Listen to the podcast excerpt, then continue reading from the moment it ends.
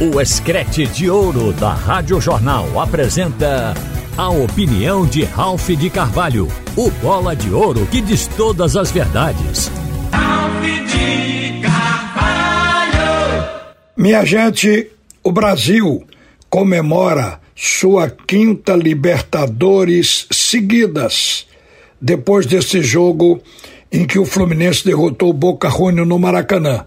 Até então, nessa sequência, o Flamengo tinha levantado dois títulos em 2019 e 2022, o Palmeiras também dois em 2020 e 2021 e agora o Fluminense. Isto leva o Brasil para o país que tem o segundo melhor aproveitamento em conquistas da Libertadores. Ou seja, com os clubes brasileiros já tivemos 23 títulos, mas ainda estamos perdendo para a Argentina, que a Argentina está no primeiro lugar em conquista da Libertadores com 25 títulos.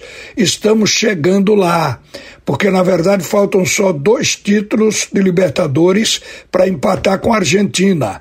A Argentina tem times que pegaram aquela fase que o Brasil tinha pouco interesse na competição e chegou a acumular sete títulos de Libertadores, como foi o caso do Independiente.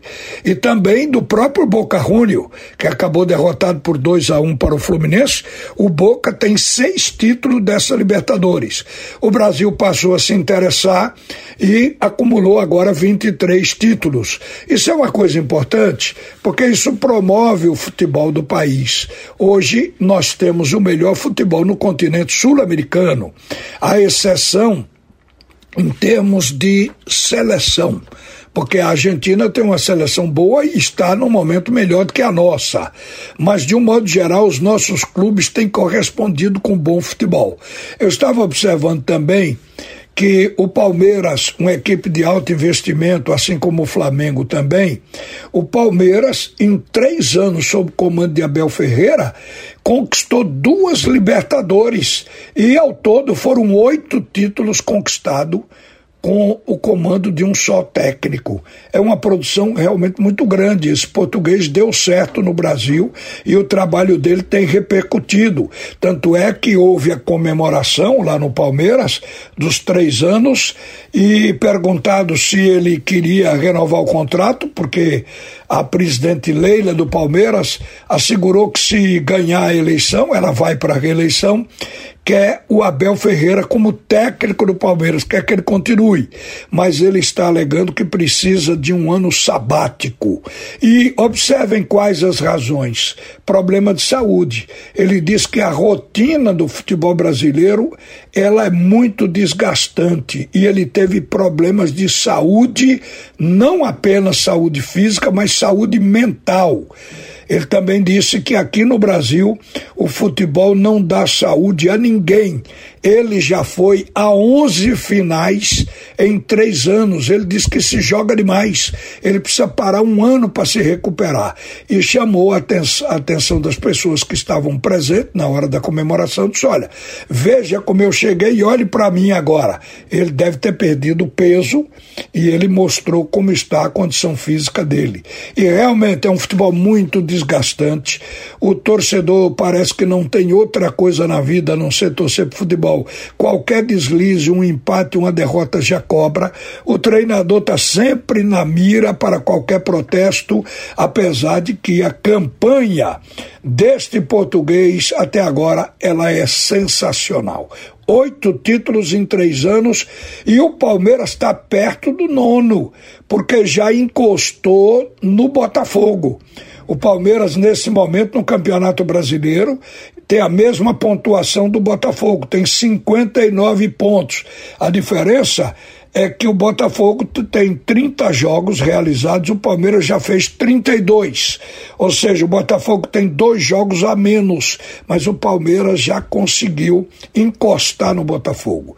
E tá na cara que a equipe do Palmeiras é uma equipe que tem tido sucesso contínuo, o que mostra que o trabalho do Abel é bom, que é um bom treinador, que é criativo, joga na dele. O Palmeiras não é um time de exibição, não é um Globetrotters, então a gente sabe que é um trabalho de grande eficiência e sempre rodando o plantel. O plantel também é de qualidade, ajuda, mas é preciso ter um treinador que saiba conduzir.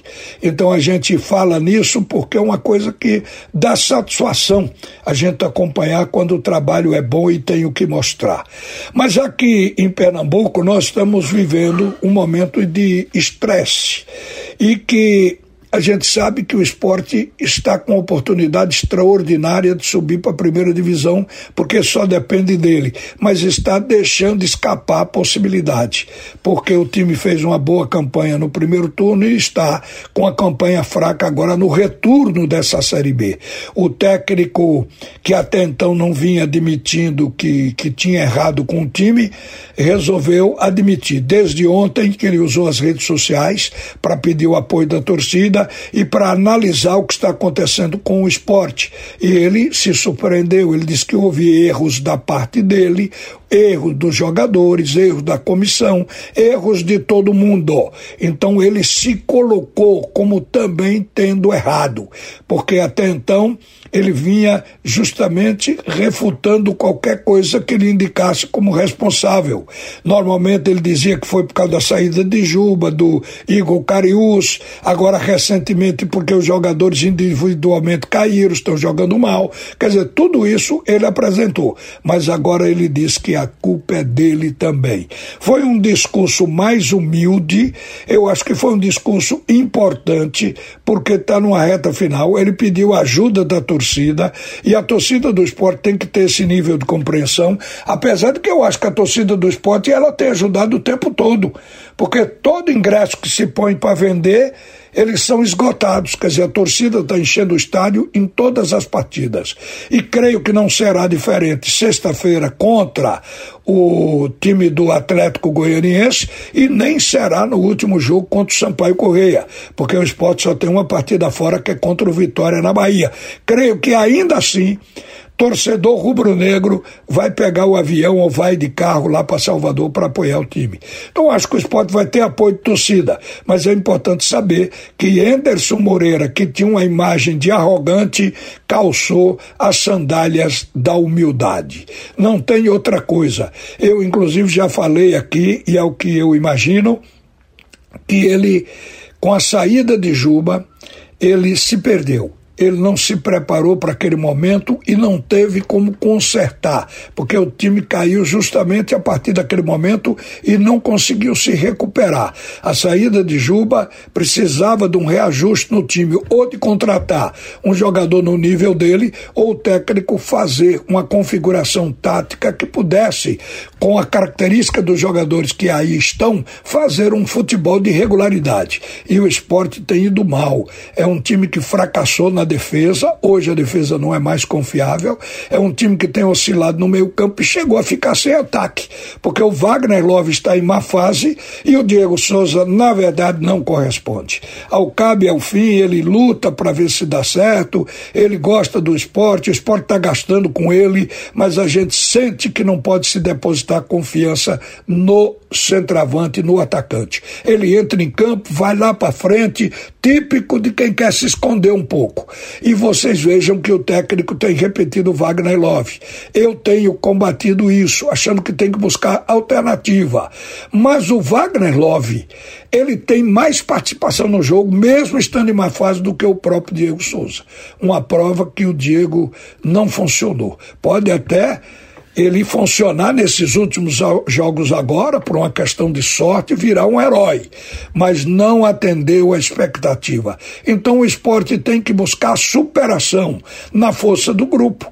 O objetivo todo mundo se juntar, tomar como meta conquistar esses pontos, trabalhar por isso para ver se salva a equipe. Ninguém tem segurança absoluta de que o esporte possa subir, mas o esporte tem pontos para subir. A questão é conquistá-los. Uma boa tarde, minha gente. Você ouviu a opinião de Ralph de Carvalho, o bola de ouro que diz todas as verdades.